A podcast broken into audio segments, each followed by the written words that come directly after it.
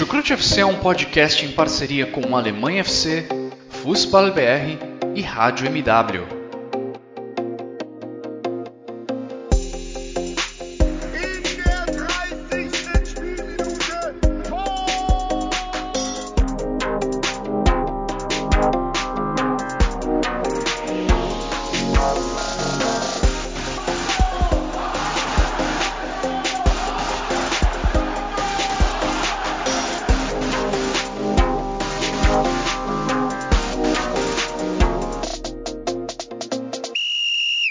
Sejam muito bem-vindas, sejam muito bem-vindos, fãs da Bundesliga. O meu nome é Guilherme Ferreira e eu recebo vocês para mais uma edição do Chucrute FC, edição em que vamos falar sobre a quinta rodada do campeonato alemão, campeonato que tem novo e surpreendente líder. Estamos falando do Freiburg, que venceu nessa rodada, embalou um bom início de campeonato e, quem diria, está na primeira colocação da Bundesliga, deixando para trás várias equipes com um orçamento bem maior e mostrando mais uma vez o bom trabalho do Christian Streich, evidenciando mais uma vez o bom trabalho desse treinador lá no comando do Freiburg.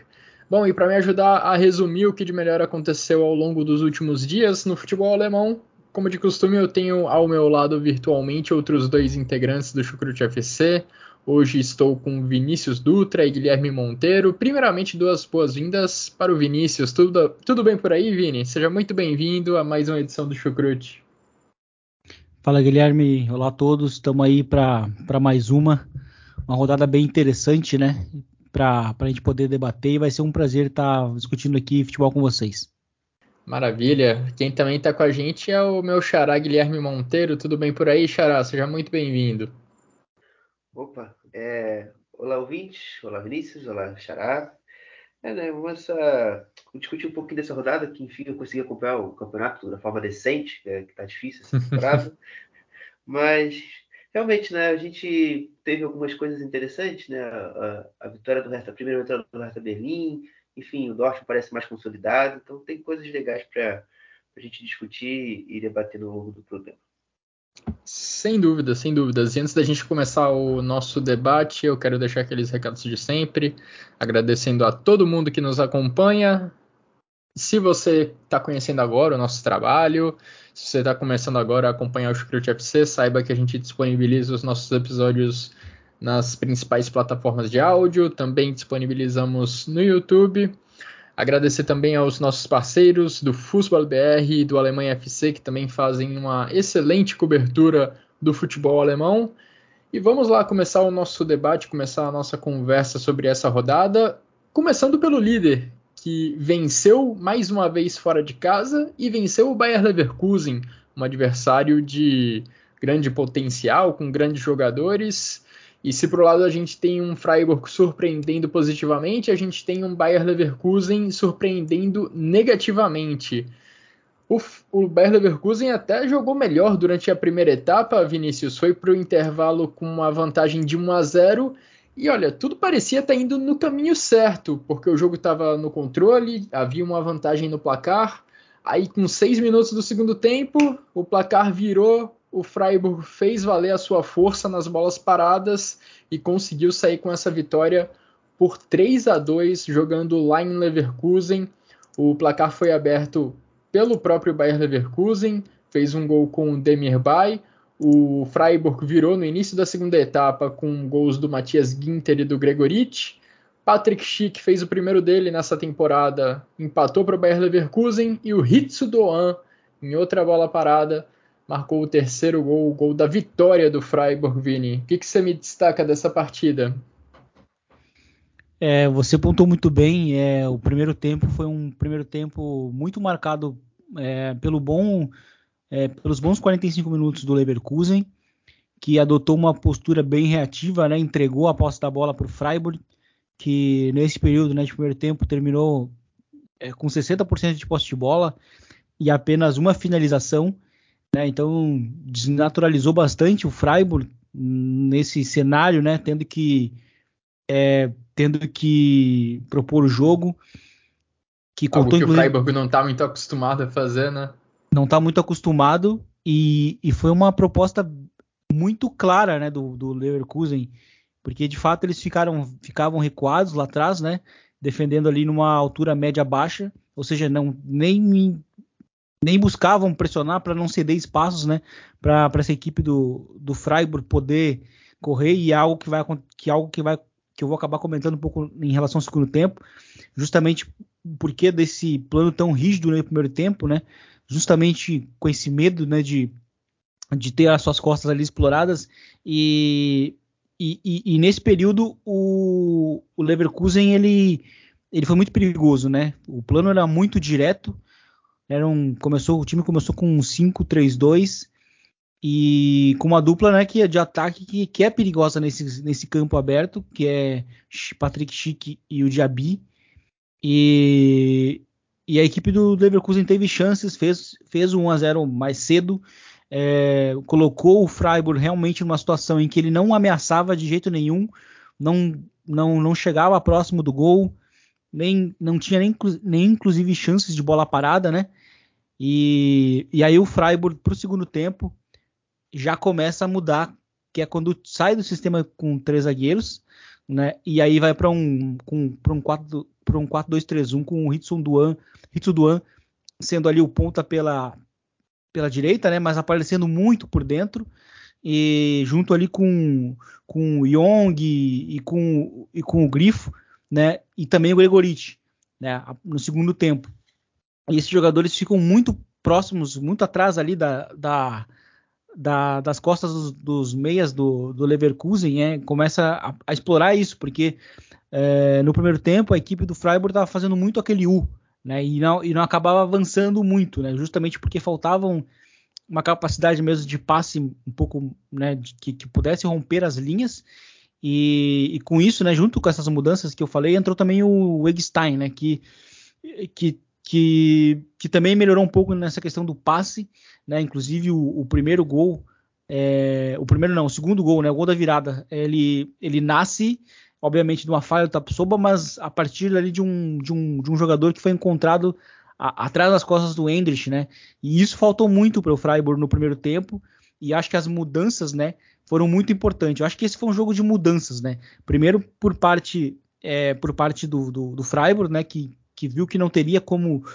é, empatar do jeito que estava com aquela com a, com a, formação inicial.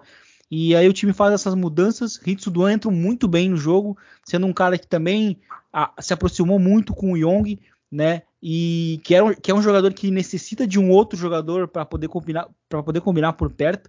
E eles dois juntos é, complementam também o Gregorich, que é um cara que é perigoso sendo lançado, né? Então, a partir da virada, né, o time, o time foi superior. Aí o, Le, o Leverkusen é quem muda, né? Com a, com a, faz as mudanças, as alterações e sai da, também da, do sistema com três zagueiros quando entra ali o Hudson Odoi, que entrou bem também, fez, teve um, um, impacto inicial muito bom no jogo, né? Deu assistência pro, pro gol do Chique, que foi o 2 a 2 Só que aí numa outra bola parada, né, uma, uma, fragilidade defensiva novamente muito evidente né, do, do, Leverkusen nessa temporada, nesse início de temporada. O time do, do, do Freiburg esteve novamente à frente, aí, aí sim com o gol do, do Ritsu Duan. É, e aí, então, o jogo meio que não mudou mais de panorama, né? Sempre com o Freiburg sendo o, o time mais dominante em termos de, de, é, de ocasiões e, e, também até mesmo de não sofrer o, o, o próximo gol. Então foi um, foi um jogo bem interessante. Eu acho que é um, esse é um início de temporada bem preocupante para o Leverkusen, como eu disse, em termos de desempenho defensivo. E eu acho que isso explica também a postura do time no primeiro tempo, né, de tentar não se expor muito, de não de tentar desnaturalizar ao máximo o seu adversário. E, só que né, duas falhas defensivas foram muito evidentes, né, principalmente no 1 a 1 no, no 1 a 1 né, no, no, de, no primeiro gol de, de, de escanteio né, do, do, do Matias Ginter e, e depois é, o, o 2 a 1 que foi uma falha bem direta né, do Tapsoba e, e aí mais tarde o, o, terceiro gol também em escanteio, assim, não teve muita resistência né, nos, nos, três gols. Isso é o que deixa bem preocupante num time que não está conseguindo gerar jogo também. Então é um início de temporada bem preocupante para a equipe do Leverkusen bem preocupante, principalmente considerando as expectativas que a gente tinha para esse time de modo geral, a gente esperava que fosse uma equipe que brigasse lá na parte de cima da tabela. Acho que ainda é uma equipe que vai retomar esse lugar, que vai retomar essa posição de mais destaque no campeonato alemão, mas está deixando muitos pontos pelo caminho e a situação vai ficando cada vez mais complicada. É uma equipe que em muitos jogos tem conseguido criar, tem falhado na conversão dessas oportunidades, mas pelo menos o Patrick Schick fez o seu primeiro gol nessa campanha do campeonato alemão. Ele que estava em branco até agora no campeonato, finalmente conseguiu desencantar. E agora com a chegada do Hudson Odoi, que chegou em Leverkusen ali nos momentos finais da janela de transferências, vamos ver se o Gerardo Zewani consegue dar um impulso maior para esse time, consegue dar um gás maior. Segunda vez na história que o Freiburg fecha uma rodada da Bundesliga na liderança. Primeiro aconteceu lá na rodada de abertura da temporada 2000-2001. Agora é só a quinta rodada também, não tem muito campeonato, tem muito campeonato pela frente, mas já é um indicativo, um ótimo indicativo de como é bom esse começo de temporada da equipe do Christian Streich e muito impulsionado pelos gols de bola parada. Olhando uns dados da Kicker hoje, eu vi que eles colocaram que o Freiburg, na temporada passada, marcou 43% dos seus gols a partir de bolas paradas. Um número impressionante, já foi a melhor marca da Bundesliga na temporada passada. Nessa temporada, nessa edição do Campeonato Alemão, essa porcentagem já chega a 60%. 10 gols marcados pelo Freiburg, Segundo a Kicker, seis deles tiveram origem em bolas paradas. Xará, já não é nem novidade o Freiburg ter essa força nas bolas paradas. É uma equipe que já investe e consegue ganhar muito a partir disso e vai somando mais bons resultados nesse começo de campeonato alemão graças a essa arma. Sim, sim, é, e o Freiburg também, obviamente, isso também se explica muito pela condição técnica e características dos seus próprios jogadores, né? O Freiburg é uma equipe que tem certos, certos jogadores com bastante estatura. É, o Gregorich tem 1,93m, o Mato Seguinta também não é um zagueiro tão baixo. Uh, e você tem a qualidade dos cobradores. O Guinta é um bom, um bom cobrador, o Schmidt, apesar de não estar jogando, ele até saiu do clube, acho até também é um bom cobrador, obviamente o Vitinho do Grifo, então é, as características dos jogadores e a, a, batida, até mesmo a forma da batida influencia bastante nesse desempenho. O Nils Peterson no banco também é um excelente cabeceador, então uh, isso também é, é, uma forma que dá para explicar esse dado. É, e também só complementando a tua informação, atualmente na liga, só o Gladbach é, e o Mainz tem maior porcentagem de expected, expected goals é, nesses tipo, nesse tipo de, de, jogada na liga na temporada. Então, o Leverkusen ainda não enfrentou, só enfrentou um dos, dos, dos um dos três primeiros, na verdade dois, né, com o Freiburg agora. Então, o, Glad, o Gladbach ainda pode ser uma ameaça para o Leverkusen nas bolas aéreas, nas bolas paradas no geral. É uma força muito grande do time do Freiburg. Como o Vinícius falou, no primeiro tempo o Freiburg não conseguiu produzir muito, só teve uma finalização que nem foi no alvo. Na segunda etapa, as bolas paradas vieram ao resgate para ajudar o time do Christian Streich a sair com a vitória lá de Leverkusen. Freiburg, que vem tendo sucesso jogando longe dos seus domínios, agora vai ter uma sequência, uma pequena sequência de jogos em casa. Vai ter o jogo pela Liga Europa, agora no meio da semana contra o Karabakh, e no final de semana joga contra o Borussia Mönchengladbach os dois jogos lá no Europa Park Stadium. O Hudson Odoi, como a gente falou, já entrou em campo no segundo tempo e com cinco minutos de atuação já deu a primeira assistência dele pelo Bayer Leverkusen. Vamos ver como que esse atacante inglês se desenvolve nas mãos do Oliver Glasner. O time está precisando de uma ajuda nesse momento, principalmente enquanto espera a recuperação do Florian Wirtz, que segue afastado no departamento médico. Bom, saímos do líder da Bundesliga para falar de um duelo de duas equipes que atualmente estão no G4 da, do campeonato alemão.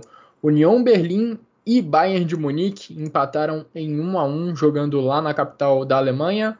Dois, o duelo dos dois únicos times que seguem invictos no campeonato, não ocupam a liderança, mas seguem invictos, ambos com três vitórias e dois empates. Nesse sábado, nesse final de semana, Geraldo Becker abriu o placar para o Union Berlim. Grande começo de temporada do Geraldão. E Joshua Kimmich empatou o placar para o Bayern de Munique minutos depois. Os dois gols aconteceram no primeiro tempo. E Vinícius, mais uma vez o Bayern batendo contra a parede, batendo contra a parede e tendo dificuldades para superar o muro formado pelo adversário. Dessa vez eu diria que o Union Berlim se defendeu um pouco melhor do que o Borussia Mönchengladbach fez na semana passada. O Ronald não precisou ser tão herói contra, quanto o Zomer foi na, uma rodada atrás. Ainda assim, o goleirão do União Berlim precisou trabalhar bem para segurar esse empate. Exatamente, e tanto que a quantidade de finalizações bloqueadas no primeiro tempo, ela explica um pouco isso, né? Como que o União Berlim conseguiu colocar tantos jogadores né, à frente da bola que ficou inclusive difícil para o Bayern é, ameaçar ou ter chances é, de fato assim muito claras, né, e, de gols on target, né, tanto que foram só dois chutes on target, um, de, um deles o gol no primeiro tempo. E, e, cinco finalizações bloqueadas, né, que é o que eu que é o que eu quero chegar, porque a equipe do, do União Berlim Dessa vez ali utilizou um 5-4-1, né? Um, um, de fato um, um, um ferrolho, né? Um, um, time muito sólido defensivamente. Já é um time sólido quando joga no seu sistema habitual, né? O 5-3-2, mas dessa vez botando, colocando mais um, jogador dali na linha, o, Geraldo Becker jogando aberto pelo lado esquerdo, justamente para poder é, proteger bem é, as pontas, oferecer ajudas e a equipe do, do, de União Berlim no primeiro tempo foi muito bem defensivamente contra um Bayern que não conseguiu ameaçar e não conseguiu é, ser tão criativo, né?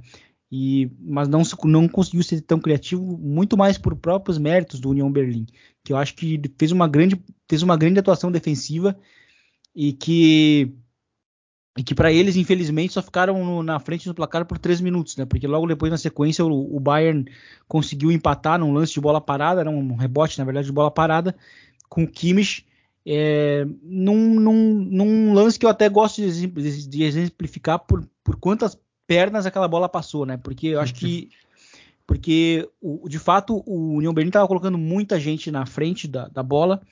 E, e, eu acho que se, se provavelmente o União Berlim conseguisse manter a vantagem por mais tempo, né, por uns 15 minutos, ia começar a gerar uma dúvida, uma ansiedade no Bayern, e aí poderia aumentar as chances do, do União levar os três pontos no jogo, porque é, a atuação nos primeiros 45 minutos foram, foi de fato muito boa. E aí vem no segundo tempo, é, inclusive, se vocês quiserem, dá para até citar um, um, uma questão tática interessante de como o Bayern jogou no primeiro tempo no primeiro tempo, né?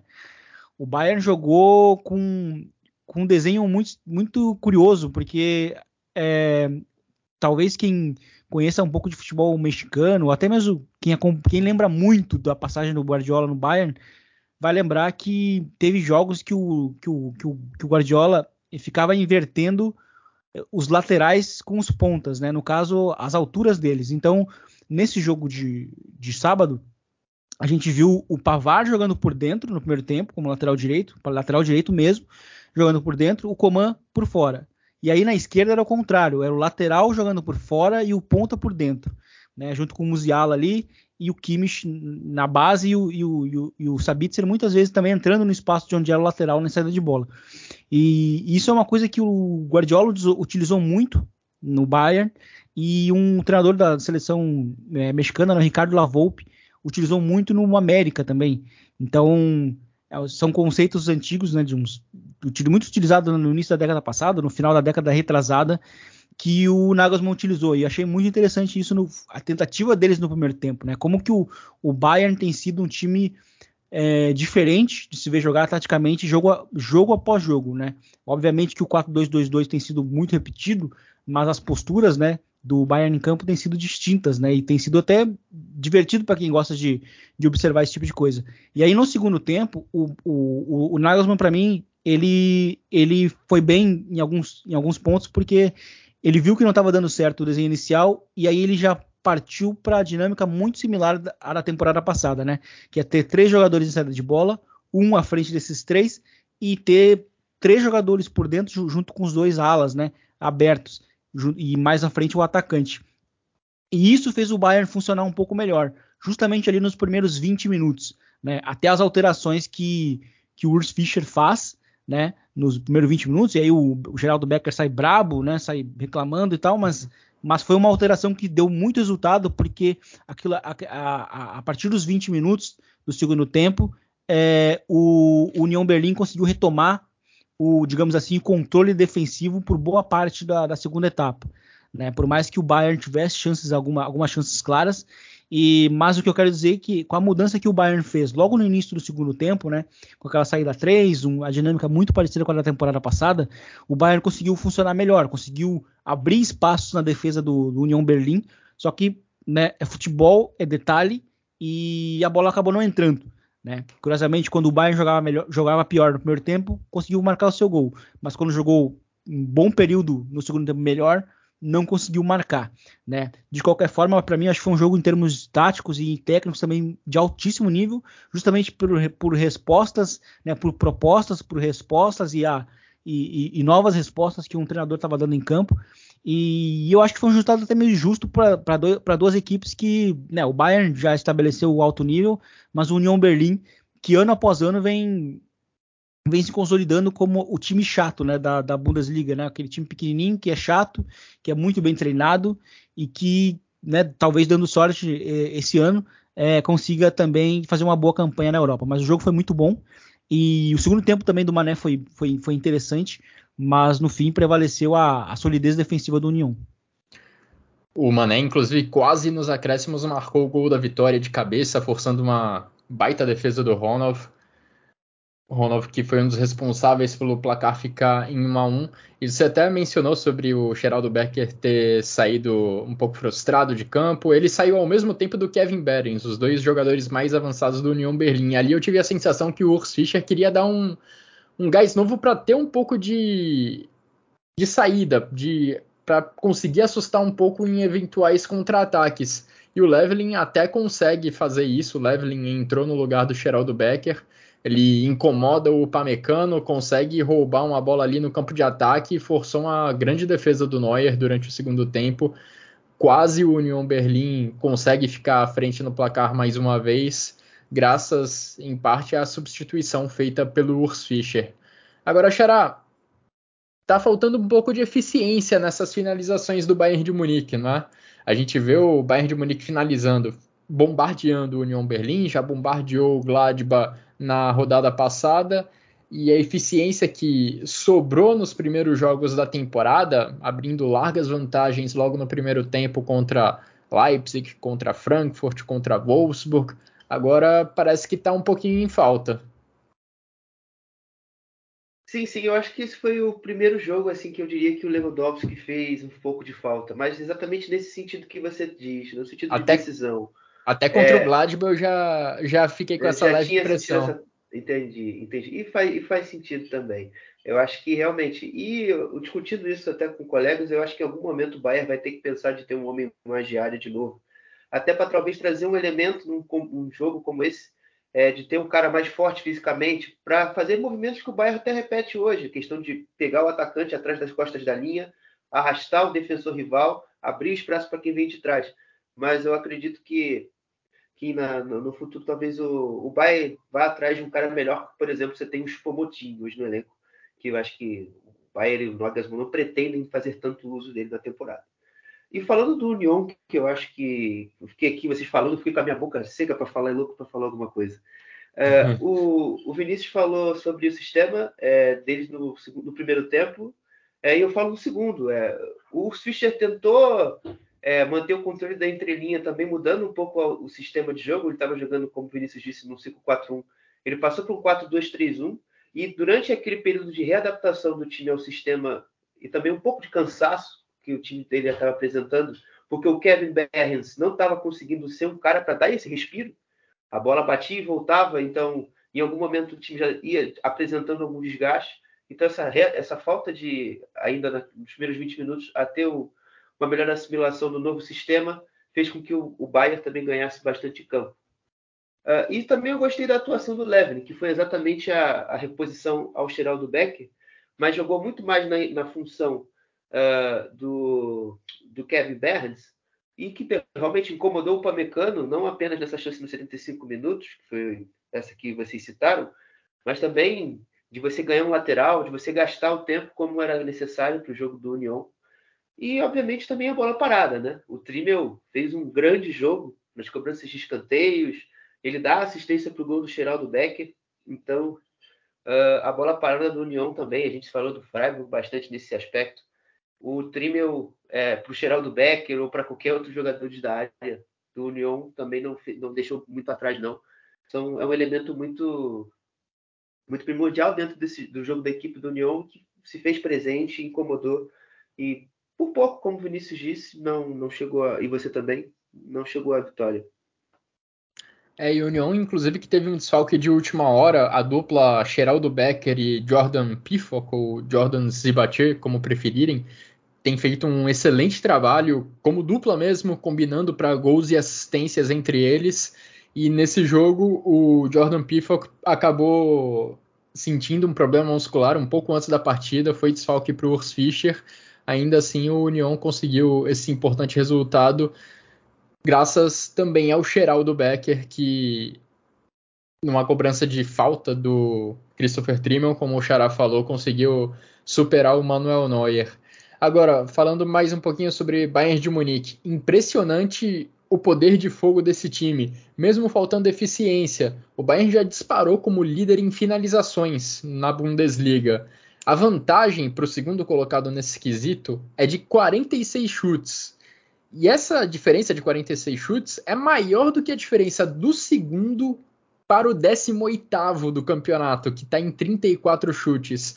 O Bayern está em um patamar muito superior do que todos os outros times da Bundesliga. Impressionante como essa vantagem já ficou grande em cinco rodadas de campeonato e não tem como a gente não pensar que vai ser ainda mais ampliada ao longo das próximas semanas. Julian Nagelsmann, nesse começo de temporada, vem fazendo o Bayern de Munique produzir e produzir bem no ataque falta às vezes ainda converter um pouco as oportunidades que aparecem. Quem converteu bem as chances que apareceram no seu caminho nesse final de semana foi o Eintracht Frankfurt, que vem de um jogo marcando quatro gols na rodada passada, tinha vencido o Werder Bremen por 4 a 3 e voltou a fazer quatro gols dessa vez contra o Leipzig jogando em casa. Diria que foi a melhor atuação do Eintracht Frankfurt na temporada e dessa vez contra um time de Champions League, que não vem jogando no nível de um time de Champions League, mas vai disputar a principal competição de clubes da Europa. Vitória importantíssima para o Eintracht Frankfurt, até para dar uma confiança a mais à equipe, que algo que vinha sendo abalado no início do campeonato, algumas derrotas, alguns tropeços inesperados. Dessa vez o Eintracht Frankfurt sai vitorioso, Xará, com boa atuação de Mario Götze, boa atuação do Colomuani, novas peças que chegam ao ataque e que vão se adaptando muito bem. O Kamada abriu o placar nesse jogo contra o Leipzig, o Rode fez 2 a 0, o brasileiro Tuta fez o terceiro e Rafael Santos Borré, o colombiano, fechou a conta. E apesar de não terem marcado nenhum gol, o Götze e o Colomuani, para mim, também se destacaram muito nessa partida. Qual que é a sua avaliação desse jogo, Xará, e das equipes como um todo? Olha, uh, o Eintracht Frankfurt foi muito bem marcando, jogando sem bola, me agradou bastante.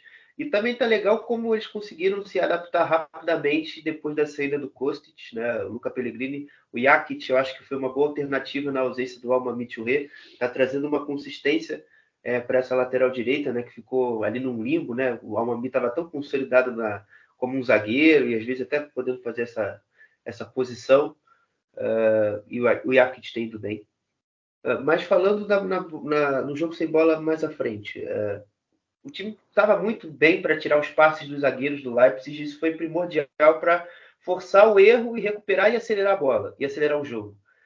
É, o Colomuani é, o elemento de ligação entre o, entre o jogo para receber de costas, abrir o espaço, atrair o zagueiro, a, como eu disse, também abrir o espaço, se associar com, com jogadores tanto do lado esquerdo, tanto do direito, Tanto que você vê várias vezes no campo ele estava nesse, nesse movimento, nessa troca de posição constante de lado, de corredor.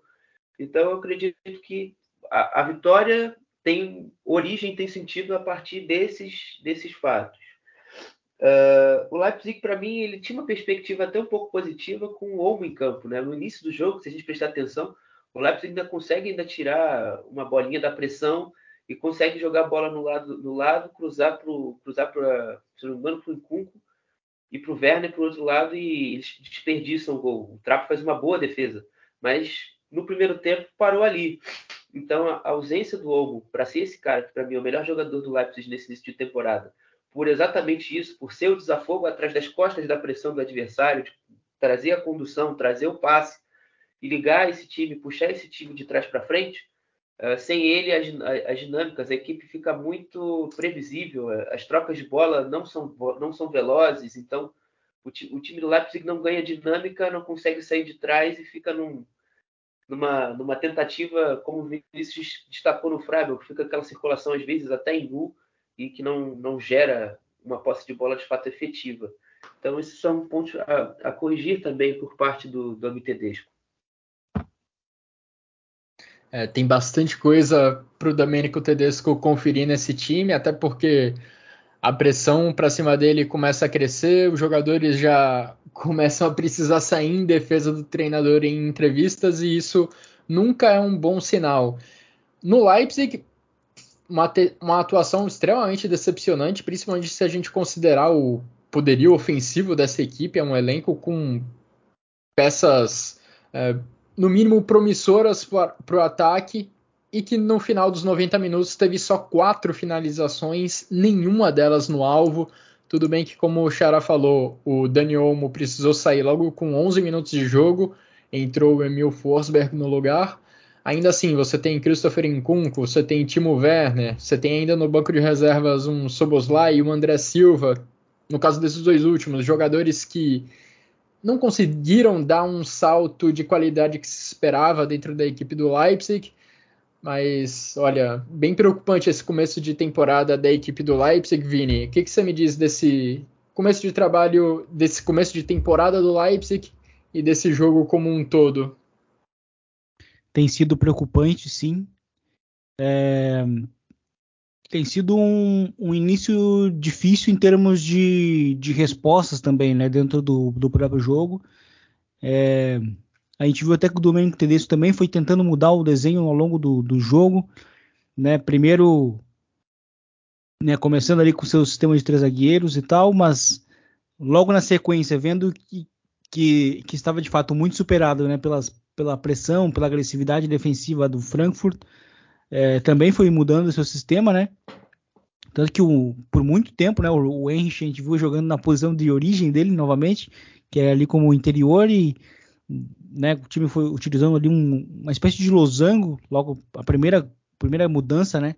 Logo no primeiro tempo, aí depois no segundo tempo vai para um, um 4-2-3-1, mas sem a mesma efetividade, né? Porque era um time que que estava sem conseguir avançar. É algo que o Guilherme citou. É, e era um time que estava perdendo a bola constantemente, né? E, e assim, contra um time que, que, que transita muito bem, que é o, como é o Frankfurt, isso é um perigo muito grande, né? Então, algumas coisas vão ter que ser ajustadas. Eu acho que o Frankfurt, o Frankfurt não, o, o Leipzig, né? É, é foi um time que entrou assim entrou numa situação muito caótica é, em campo. É, e, e, e, o jogo em si foi caótico. Era um jogo de muito espaço. Não era que era um jogo de. Não é que era um, por exemplo, um primeiro tempo de Leverkusen e Freiburg, que era um jogo sem espaço. Né, que era um jogo de um ritmo mais baixo, do, do, do, do Leverkusen defendendo o espaço. Não, era um jogo contra um adversário que morde muito, que algumas vezes vai ceder algum espaço, né? Isso é, um, é do jogo e, e terminar só com quatro finalizações, sendo uma delas apenas no primeiro tempo, né? Sendo que, inclusive, ela só foi a, a única finalização porque o árbitro permitiu que, que, o escanteio fosse cobrado né, além ali do tempo do, dos três minutos do, do, de, de, de, acréscimo no primeiro tempo. Senão, não seria nenhuma uma finalização do primeiro tempo, né? E então isso foi bem, foi bem preocupante. E agora citando a questão do, do, do, do Leipzig, do, do Freiburg, o Freiburg, Freiburg não, né? O Frankfurt, Freiburg. o Frankfurt ele, é, o Frankfurt é curioso porque assim nos últimos anos o Frankfurt tem tem tido que se reinventar, né? Tanto com Ad Hitter, agora com, com Oliver Glasner, né? Sempre tendo que encontrar novos meios, novos métodos. Eu lembro que lá atrás, quando foram saindo, quando saíram peças importantes no, no, no, no, Frankfurt, o Ad Hitter teve que sair daquele sistema com três zagueiros também. Muitas vezes utilizou uns, utilizou um 4-4-2 com os dois zagueiros, né? O Almamito Re e o Endicá como, como laterais. É, não deu muito certo assim, mas foi o que ele utilizou para ganhar alguns 3, 4 jogos em sequência. É, e aí, quando chega agora o, o, Oliver Glasner, também, ano passado, um time muito característico né, da maneira de jogar, o sistema, desde o sistema, os jogadores, as funções de cada um. Aí o time é, é, assim, também vai perdendo algumas peças importantes, como, um, como o zagueiro, né, o Hinteregger, que era muito importante para esse sistema, agora perde também o, o, o Kostic, que era o melhor jogador do time. E aí o Frankfurt precisa se, se, se reinventando. E uma coisa que é importante para o Oliver Glasner é a rapidez que ele sempre tem, que porque também ele demonstrou isso no, no, no, no Wolfsburg, né? É, a rapidez de mudando a, a, o, o desenho para buscar uma nova solução. E e esse tema foi, foi, foi muito interessante, assim, principalmente utilizando no primeiro tempo, né, o, o Götze, o Mário Götze como interior esquerdo, né, não, não, não, inclusive não estava muito claro assim a função dele, mas ele estava jogando como interior esquerdo, ou seja, era um 4-3-3, que o Frankfurt estava tava, da maneira estava jogando, e funcionou muito bem, porque com bola, é, nota-se sim, muita liberdade para ele, e também para o Kamada, para o Lindstrom, para o Roda também, para o Rode, exato, para o Colomuani, né? Que o, Col inclusive, para mim foi um dos melhores jogadores da rodada, porque é, como, como, como o Guilherme citou, é, só faltou o gol, né? Ele não fez gol, mas ele jogou muito bem. E, deu duas assistências. Deu duas assistências, mas ele, assim, ele fez tudo, porque assim, ele, ele jogou fora da área, ele se desmarcou para os dois lados, né? Para duas, nas costas dos dois laterais, dos dois alas, no caso, do, do, do, do Leipzig. Ele brigou com os zagueiros, ele fez jogadas de efeito, fez jogadas de qualidade técnica, assim, foi uma atuação muito completa. Só faltou, de fato, o gol, né? Ele é muito rápido também em transição, muito forte. E aí, inclusive, eu, dá para destacar também a, a, surpresa, na verdade, a entrada de outro jogador, né, que foi o Dinae Bimbe, né, que entrou no lugar do Rode, que saiu lesionado, e ele entrou muito bem também, sendo um cara de principalmente muito desarme no meio de campo e sendo até um jogador até um pouco mais técnico na comparação com o Rode, com com com, com, com o Yacht, né? É. Não, o Yacht é, jogou no lateral direito nesse caso. Não, não, sim, mas é, é que, mas é que o Yacht é também volante de origem. É o interior, entendi, né? Entendi. Então, assim, é, na comparação com esses caras que o, que o, Frankfurt sempre tem no meio campo, de mais de desarme, o, o Ebambi, ele foi um, ele é um cara que pode ter uma projeção muito grande no Frankfurt, e é curioso a abordagem do Frankfurt no mercado, porque assim, Colo, Colomuani, Ebambi, assim, são caras de mercados né, muito periféricos, assim, sabe? É, é, é, sabe, é, o Lindstrom ano passado também, mas enfim, é, é, interessante buscar, ter buscado esses vários jogadores na França, que é uma liga de, que revela muito jogador bom, né? E é, tanto que a gente tem até um exemplo de um time né, que, que, não gasta muito, que só vai buscando jogador na França, que é o próprio Sevilha, né? Eu acho que o, o Frankfurt tem ido para uma vertente muito parecida de, de buscar muitos jogadores ali na França e para conseguir formar eles como como como como sei lá, uma, potenciais grandes vendas, né? E eu acho que o Colomuani é um atacante de, também muito diferente do que os atacantes que o, que o Frankfurt teve recentemente. Então são dois jogadores que mudam bastante assim a dinâmica e para mim, como, como eu disse, com o Lomani foi um dos melhores atacantes do, do jogo. O desenho do, do, do, do, Frankfurt no primeiro tempo foi, foi muito bom, o 4-3-3, aí no segundo tempo foi para um 4-4-2, 4-2-3-1, com o Götze como, como ali como 10 e jogando bem, né? Fazia muito tempo, acho que, o, que a gente não via o, o Götze jogando assim, como algo próximo dos tempos de, de, de Dortmund, né? Naquela primeira passagem. É, acho que nem mesmo no ano passado, quando ele jogou no PSV, eu vi ele jogando tão bem assim. E isso pode ser um indicativo bom, porque eu acho que ele não tinha. Assim, eu comentava assim com amigos e tal, que o, o, o Götze nesse time, né, da, do, do, sistema do ano passado, ele não tinha muito a ver com o sistema do time. Né? Mas com esse novo sistema, ele já tem tudo a ver. Tanto que a atuação dele premia muitos jogadores. O Kamada se complementou muito bem com ele. Faltou o Lindelof jogar um pouco melhor. Mas todos ao redor dele jogaram, jogaram muito bem, né? A, a pré-assistência que ele dá no, no primeiro gol é, é, muito bonita, assim, tipo, é um, é um cara que, sou, que, soube ali, né, interpretou muito bem que toda, toda a equipe do Leipzig entrou para dentro da área, ele ficou na entrada da área para dar, para dar a pré-assistência, né? Que é algo que às vezes a gente muito esquece, né? A gente fala muito da assistência, mas não fala de quem às vezes deu a pré-assistência.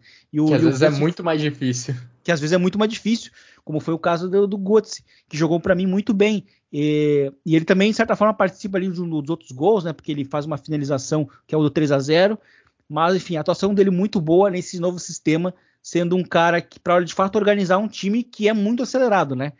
O Frankfurt é um time caótico, é do caos. Ele vai sempre se beneficiar por ter o espaço. É, e eu acho que o Götze ele é o cara para dar um pouco de pausa, para dar um pouco mais de, de, de inteligência, digamos assim, no, aos ataques. E nesse novo sistema eu acho que ele encaixa muito e pode funcionar muito bem com o Kamada, que também é, fez uma grande partida e para mim foi um dos melhores jogadores da, da, da rodada. E, foi, e é muito interessante para o Frankfurt encontrar essas novas alternativas, é, principalmente agora chegando nessa semana de Champions, né? E então assim, vamos ver como é que vai ser essa essa, essa sequência, mas para mim foi muito interessante. É, o o Frankfurt agora vai estrear na Champions League. Também estou muito curioso para saber como outras equipes vão lidar com esse calendário mais cheio. Né? A gente já falou de Freiburg, de Union Berlim, esses dois times lá na parte de cima da tabela. Também vão ter compromissos em competições europeias nessa semana e será um desafio para todo mundo lidar com esse calendário. O, falando um pouquinho da equipe do Eintracht Frankfurt especificamente, o Philip Kostic praticamente forçava esse time a jogar com três zagueiros, dois alas é, com bastante liberdade para avançar o ataque. Agora, com a saída. O Oliver Glasner mesmo, né? O Vinícius citou. Na chegada dele, ele vinha de um trabalho no Wolfsburg muito forte, trabalhando com linha de quatro defensores. Tentou colocar isso em prática logo na chegada dele ao Eintracht Frankfurt, não deu muito certo. Voltou ao esquema com três zagueiros, dando liberdade ao Felipe Kostic. E agora que o Sérgio saiu, não que isso seja uma boa notícia, claro que não é, mas permite ao Eintracht Frankfurt, permite ao Oliver Glasner trabalhar de uma maneira diferente e como o próprio Vinícius analisou, tem dado certo para os homens de ataque, para os homens lá da frente. E dá para traçar um paralelo interessante mesmo da política dessas duas equipes, desses dois clubes no mercado de transferências. A gente até normalmente vê essa franquia Red Bull, essa, as franquias da Red Bull como franquias que gostam de buscar mais jogadores é, desconhecidos, que ainda não surgiram muito para os holofotes. E nessa comparação, é o Frankfurt quem tem tido mais essa característica, como apontou o Vinícius também. Você vê o mercado recente do Leipzig, trouxe o Schlager, trouxe o Timo Werner, pouco mais atrás André Silva, caras já com nome mais consolidados. Enquanto isso, a Eintracht Frankfurt vai onde poucos estão olhando e consegue trazer caras como o Colomuani que estão conseguindo promover um impacto imediato lá em Frankfurt, lá na equipe do Eintracht. Bom, agora passando de Frankfurt para Dortmund, a gente vai falar do jogo que abriu a rodada, a vitória do Borussia Dortmund contra o Hoffenheim. Vitória por 1 a 0, gol marcado pelo capitão Marco Reus. Vitória que poderia ter sido até maior, Xará, do Borussia Dortmund, principalmente pelo primeiro tempo, quando a equipe conseguiu criar, conseguiu ameaçar com frequência a equipe do Hoffenheim. Na segunda etapa, o time deu uma recuada, apostou mais em contra-ataques e essa postura tem até chamado um pouco a atenção, pelo menos para mim o Dortmund vem adotando posturas mais conservadoras depois de abrir 1 a 0. Isso aconteceu nas últimas três rodadas. Contra o Werder Bremen deu muito ruim naquele jogo que aconteceu a virada do Werder Bremen maluca com três gols nos últimos sete minutos de jogo. Mas nas duas últimas partidas o time conseguiu segurar o 1 a 0 mesmo abrindo mão do controle da posse de bola. É, essa questão, eu, eu, acho que não vai nem de questão de ordem do Terzic, eu acho que realmente vai deles mesmo, de questão de concentração. E isso é uma coisa que faz com que o Dortmund às vezes tenha vitórias que na teoria são, sejam tranquilas em jogos dolorosos e, e que flerte muito com a derrota ou com um resultado que não seja a vitória. Então, é, isso realmente incomoda para quem acompanha, para quem talvez esperasse um jogo mais ativo do Dortmund.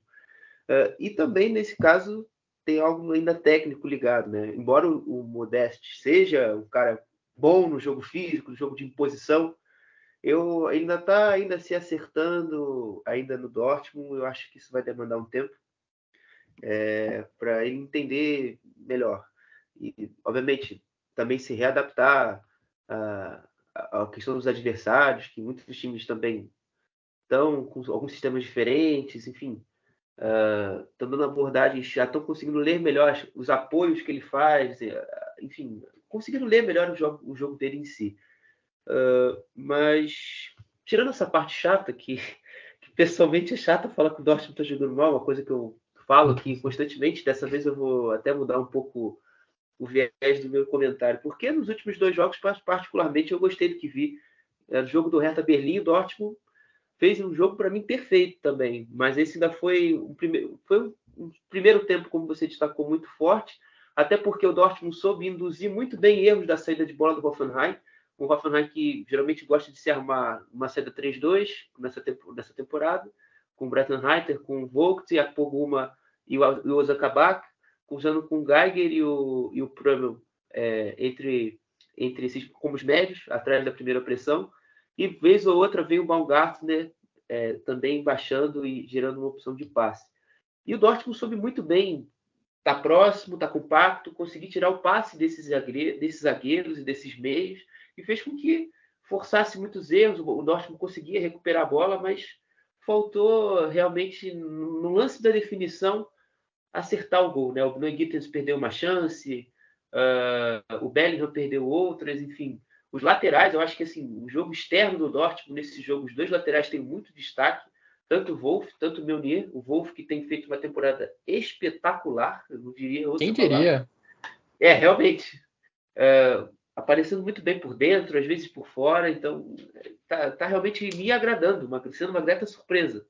Então, é dele eu não tenho nada também a, a criticar, não. O time tá, no primeiro tempo o comportamento foi bom. E o segundo tempo, com essa questão do desfoque, né? O Hoffenheim teve mais espaço. Uh, o Damar, o, o Rude, por incrível que pareça, também qualificou um pouco também um pouco mais a saída. Uh, o, o Hoffenheim conseguiu também com o Cadeira Beck ter um pouco mais de profundidade pelo lado direito, uma coisa que o Hoffenheim é um time meio é, que as pessoas gostam de chamar de meio torto, que tende a jogar muito pela esquerda pelo fato do Angelino ser um ala extremamente forte no apoio, uh, mas também teve jogo pela direita, tanto que boa, uma boa chance que o Damar, por exemplo, tem é, saindo desse lado. Então, foi assim, no segundo tempo que o Dortmund flertou com, com perigo, como eu destaquei no início do comentário, mas que hoje tem pelo menos uma garantia que, que vai, essas coisas tendem a diminuir pela questão também uh, dos jogadores que têm de reposição, uh, embora o Modeste tenha perdido um gol, Daqui a pouco o ADM vai entrar em forma, você vai ter uma nova opção. Uh, o, tem Mucoco também, daqui a pouco também voltando. Então, o Dortmund está tá bem servido de banco.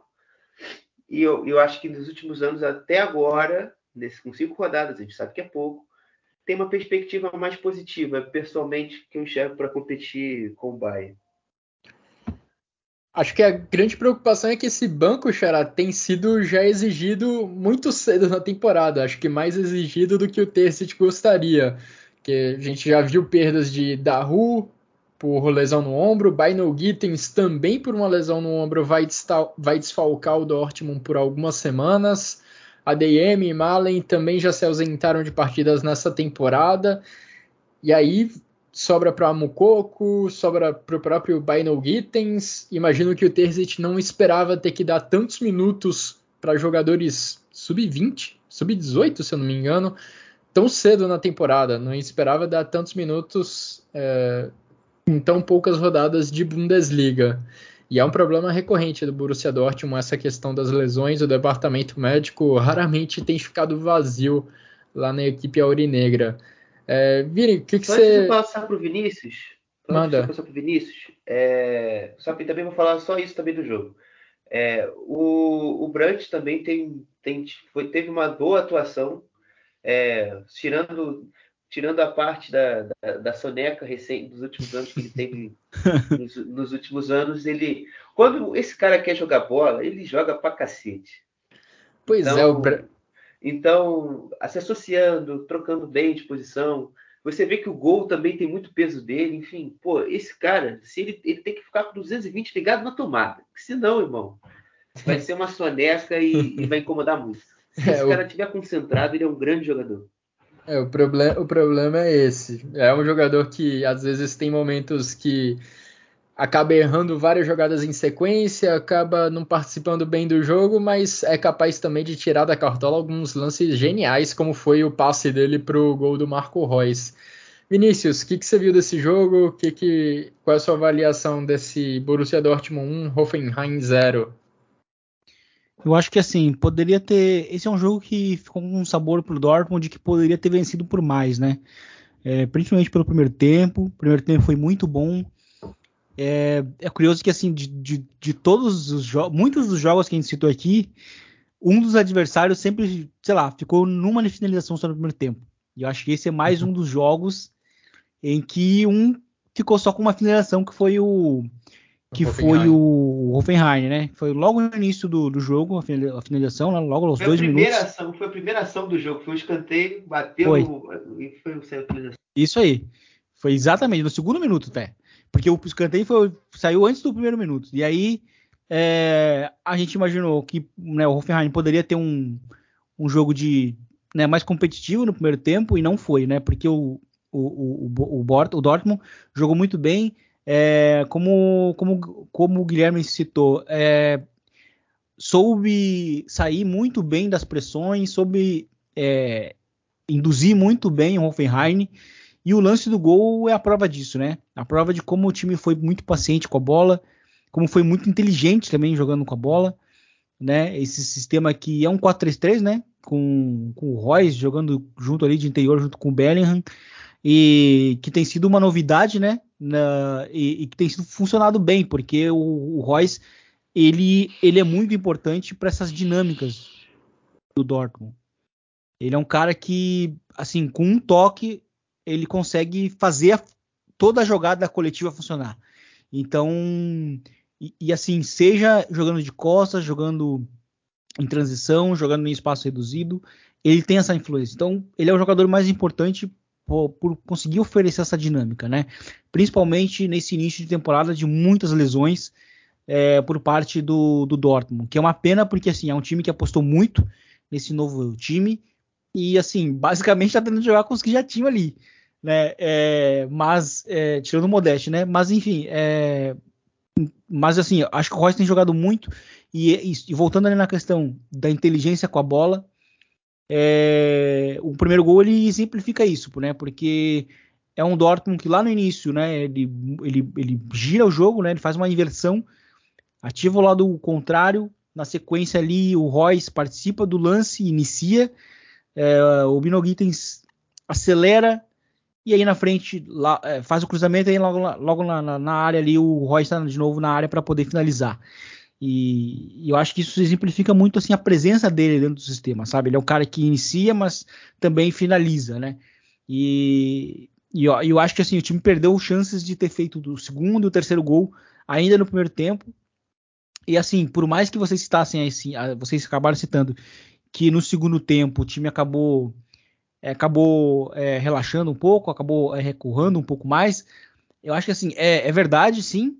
O Hoffenheim jogou um pouco, jogou um, um pouco melhor, né, no segundo tempo, criou as suas, as suas as ocasiões, teve é, é, ali cinco finalizações no segundo tempo, mas essas cinco finalizações foram todas até os 15 minutos, né? E, e exatamente aos seus 15 minutos, porque a última finalização foi aos 60 minutos do Hoffenheim e depois não finalizou mais. Né? Nem naquele, teoricamente, período de abafa que também não existiu, mas, enfim, foi, foi um momento que o time ali tentou algumas bolas longas e tal. Então, no fim, é, acabou sendo um jogo de tranquilo pro, pro, pro, pro Dortmund, porque o Hoffenheim, é, para mim, é, com, com o Breitenreiter, ele é muito pobre em alguns sentidos, né? E eu acho que no segundo tempo ele ficou bem evidente, por mais que o time tivesse feito as alterações, por, por mais que, que entrou ali é, Damar, Dabur, que o Kramaric jogou como, como meia mais, mais recuado, não funcionou, o time foi muito pouco criativo e, e assim, gerou algumas aproximações de gol nos primeiros 15 minutos. Mas depois daquilo, do segundo tempo, né? Mas depois daquilo, não, não mais, e, e, e, no fim fica muito a sensação de que o Dortmund perdeu muitas ocasiões para ter feito mais gols, né? E, e aí, claro, né, se a gente olha para a Champions League, principalmente para um grupo em que caiu o Dortmund, fica aquela sensação, aquele, né, aquele alerta de que ó, temos, que, temos que ser mais incisivos dentro da área, né? Principalmente dentro da nossa própria área. E, e ainda existe a questão de como é que vai ser encaixado o Sully nesse time, né? Porque ele pode ser lateral, ele pode ser zagueiro, ele pode, enfim, funcionar como uma, num, num sistema híbrido de lateral e zagueiro. E, e, pode, e o time pode ter três, zague, três uh, zagueiros, né? Uh, três, três peças, na verdade, muito boas em saída de bola, que é Sully, Hummels e, e Schlotterbeck. Né? Então é um, é um, time que tem essa perspectiva, né? principalmente é, esperando né, o retorno dos jogadores lesionados e, e o Jude, Jude, Jude Bellingham também jogou muito bem, né? Não acabei não, não citando, mas jogou muito bem tecnicamente no primeiro tempo, é, escapando muito bem nas pressões, também com, sendo esse complemento de ataque que ele é muitas vezes. E, enfim, acho que foi uma atuação boa e eu acho que a, a, o ponto baixo é, é, não ter feito o segundo gol, né? Porque eu acho que foi um time que criou para isso e para ter uma vantagem mais larga ali no placar. É, o próprio André Breitenreiter reclamou bastante da sua equipe depois do jogo, falando que eles foram muito passivos na marcação, que assistiram muito o Dortmund trocar passes, e foi mais ou menos isso que aconteceu mesmo. O Hoffenheim acabou ficando numa, se mostrando um pouco confortável em entregar a bola para o Borussia Dortmund no primeiro tempo e ficar mais recuado, acabou sofrendo o gol, poderia ter sofrido o segundo e só conseguiu reagir na segunda etapa, quando mesmo assim não fez o Gregor Kobel trabalhar muito. Kobel, em outras partidas dessa Bundesliga mesmo, já tinha trabalhado bem mais. O Hoffenheim vinha de três vitórias consecutivas, estava inclusive empatado com o Borussia Dortmund na tabela de classificação. Agora fica um pouco para trás, caiu para a sétima colocação o Hoffenheim. Passando agora para os outros jogos que a gente teve nessa rodada, a gente teve no sábado uma vitória do Colônia por 4 a 2 contra a equipe do Wolfsburg. Colônia marcou gols com Ljubicic, com Adam Jan, com Florian Kainz e também teve um gol contra do brasileiro Paulo Otávio. Lucas Mecha foi quem balançou as redes para o Wolfsburg. Ele fez dois gols, fez os dois gols do Wolfsburg nessa partida. Wolfsburg também com um começo de temporada bem preocupante, assim como a gente já falou de Leverkusen, de Leipzig, que são três equipes aí com investimento grande que não vem demonstrando atuações à altura desse investimento. Também nós tivemos nessa rodada a derrota do Bochum contra o Werder Bremen, o Werder Bremen para variar marcando gols no final da partida. Niklas Fulkrug foi para as redes fez dois gols para a equipe do Werder Bremen. O Bochum até teve seus bons momentos na partida, teve dois gols anulados, mas segue na lanterna do campeonato. É a única equipe que ainda não pontuou nessa Bundesliga, o Bochum. Também no sábado tivemos Stuttgart 1, Schalke também 1. Simon Terode marcou o primeiro gol dele nessa Bundesliga, o primeiro gol dele na primeira divisão desde outubro de 2019 o senhor segunda divisão fez o primeiro dele nessa edição da Bundesliga e o Fürich marcou o gol do Stuttgart. Os dois gols saíram ainda no primeiro tempo. Tivemos a primeira vitória do Hertha Berlim nessa temporada. O Hertha venceu o Augsburg por 2 a 0. o Augsburg que está agora numa situação preocupante, que não teve um, não tem um bom começo de temporada. O Hertha também estava nessa situação, conseguiu respirar um pouco na tabela. Luke Bacchio e Marco Richter marcaram os gols do Hertha Berlim. E já nesse domingo tivemos a vitória do Mainz contra o Borussia Mönchengladbach. Aaron Martin marcou um belo gol em cobrança de falta, foi o único gol, o único gol dessa partida. Xará Vinícius, vocês querem trazer algo sobre esses jogos? Pô, eu tenho tanta coisa para falar disso aí, velho. Vamos, vamos tentar. vamos tentar ser sintético. Primeiro do Borrom. O Borrom, para mim, tá com carinha de rebaixado, infelizmente. Isso tem só cinco jogos. Posso me quebrar na frente, mas é, tipo, o contexto, você vê assim, o Borrom fez dois gols, tomou dois gols ridículos no final do jogo. Uh, você vê aí que as coisas não estão caminhando bem. E fora que o Borrom, sem querer, querendo, acabou se meteu numa crise, né? O Thomas Reis tem um problema sério de renovações de contrato, vai, sai ou fica, Schalke está no meio, é, enfim, ele quer de fato sair do clube. Agora saiu o Sebastian Schindler-Lotz, da direção esportiva do clube, está chegando o Patrick Fabian, que assumiu na última quinta-feira no terrorífico dia, para mim, agora, Deadline Day, que eu trabalho igual um capeta até uma, duas da manhã. é, enfim. Uh, e falando já, já de outros jogos, eu acho que eu acho que o Hertha Berlim a gente não pode considerar como um time que vai brigar para não cair, enfim, porque finalmente o futebol fez fez ser amigo do Hertha Berlim, porque estavam jogando bem.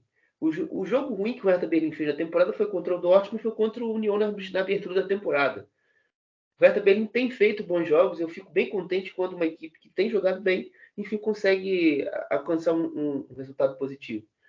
Uh, eu não consegui ver assim, um jogo com tanta riqueza de detalhes, então é, eu vou ficar me poupando disso, mas uh, eu vi pelo menos assim um pouquinho é, que o, o Sandro Schwartz voltou a ter o Sunit como meio-campo, de fato. Uh, a entrada do Djanga, que é o Boetius, no meio-campo, deu um pouco de, de, de, solidez, por assim dizer, dessa, da boa marcação que o Hertha Berlim tinha em 4-4-2. Às vezes virava um 4-1-4-1, enfim, ele mexia muito no sistema, isso estava dando uma meio de balanceada. E o Sunit é esse cara mais físico, mais de, de desarme, mais de interceptação. Então o Hertha Berlim tem um pouco mais de solidez defensiva com ele. Uh, e sem contar, claro, na temporada boa que o Lucas Tuzar tem feito uh, e do Zuat Zerda totalmente com mais liberdade para pisar na área e ser esses caras que chegam no ataque com mais perigo, né? Tanto que, se não me engano, uh, um deles faz um gol, não, confesso que não, não sei quem fez o gol. Só que eu vi o segundo, que foi do Marco Rista. Uh, e o Luque Bacchio também.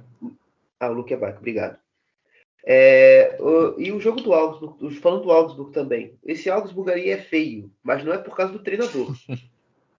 é mais por conta do, do time que ele tem para jogar. É, o, Rico, o Rico Mazen tem boas ideias. Você vê que o Iago com ele não caiu o ritmo da temporada passada. É, jogou até de zagueiro já nessa temporada, jogou no jogo passado contra o Hoffenheim. É, o Arno Maier também tem ajudado bastante no time. Mas, assim, tecnicamente, o time é muito ruim. O seu atacante não consegue gerar uma vantagem física para fazer com que o jogo do, do Augsburg se, se eleve.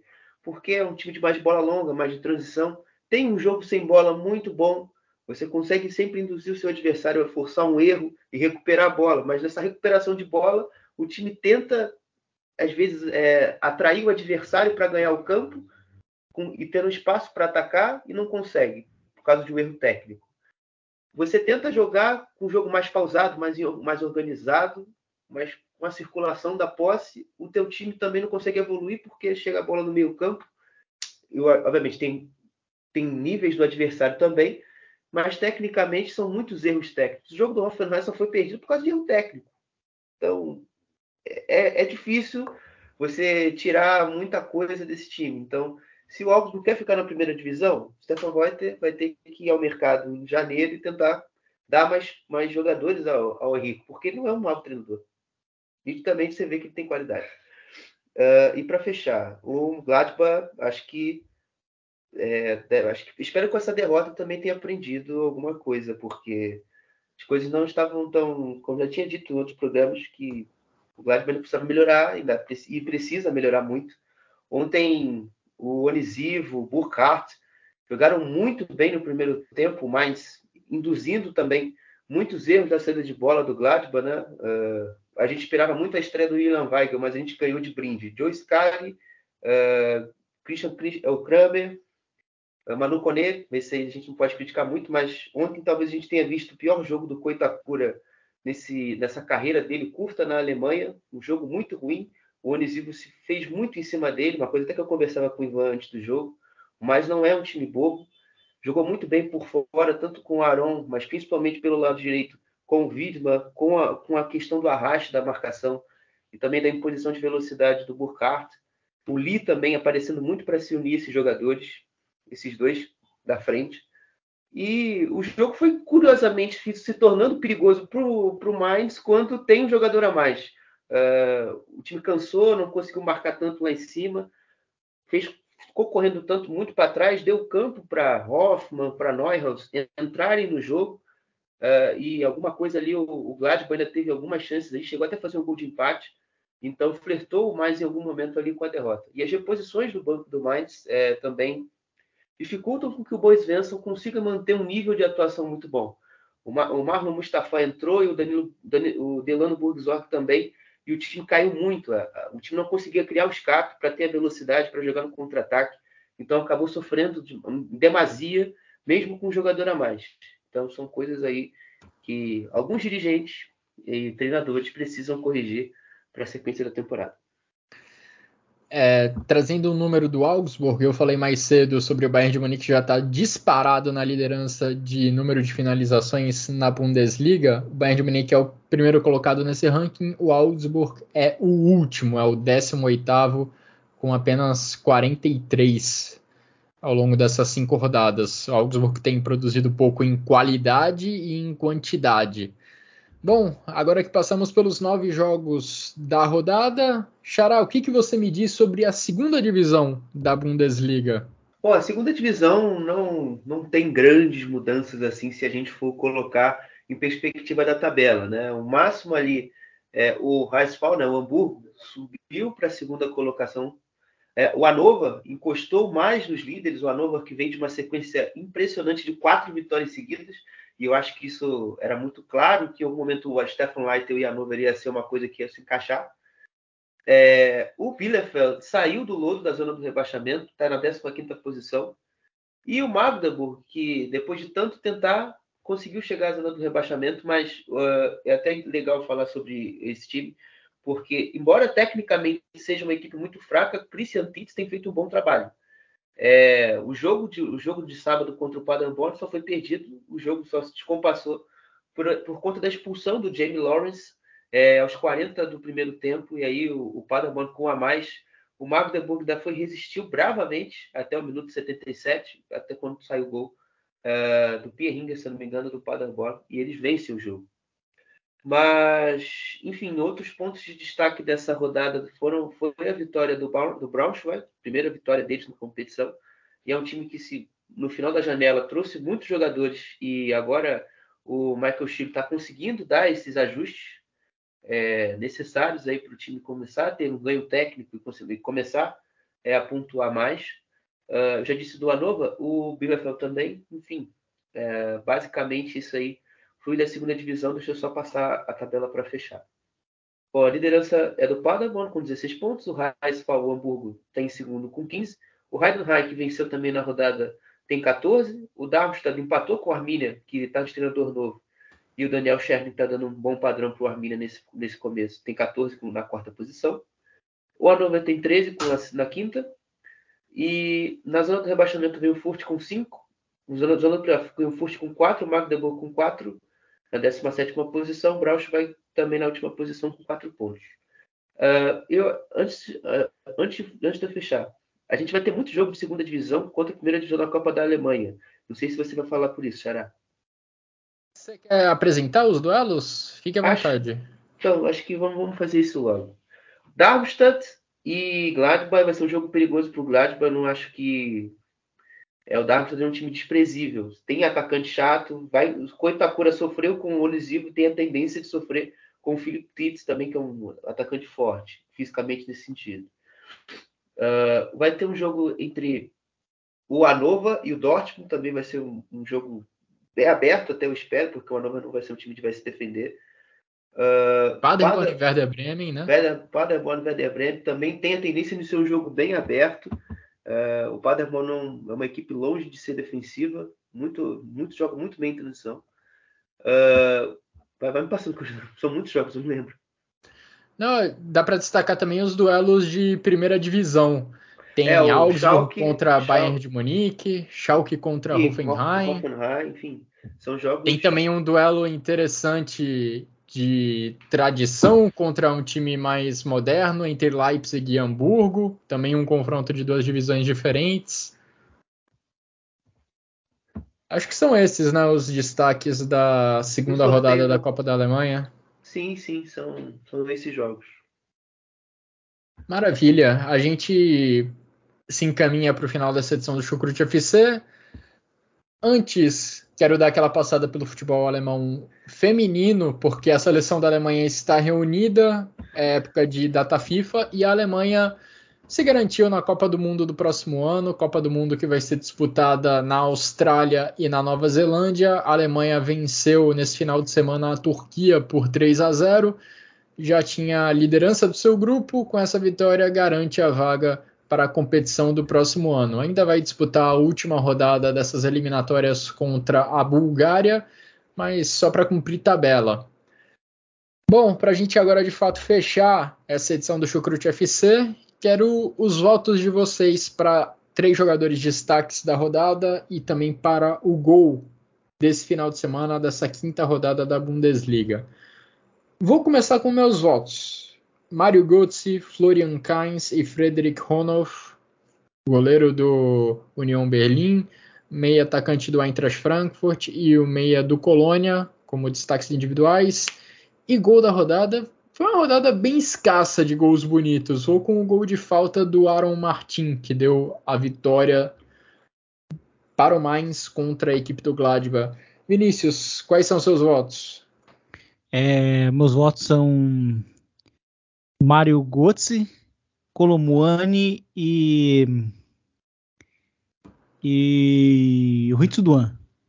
E o gol, é, eu fico com o do Dortmund. 1x0. Achei a jogada muito bonita. Eu ia votar também no gol do, do Aaron, mas. O passe não... do Brandt é, é, maravilhoso mesmo. Então, a, é, e a jogada eu achei muito bonita. A jogada inteira, né? A construção em si. Sim. Então eu fico com o gol do Dor. E você, Xará, o que, que você me traz de votos? Colomuani, Ronov, Colomuani e o meu Soninho Brandt e o meu gol da rodada. E o meu gol da rodada vai ser o Aaron Martin.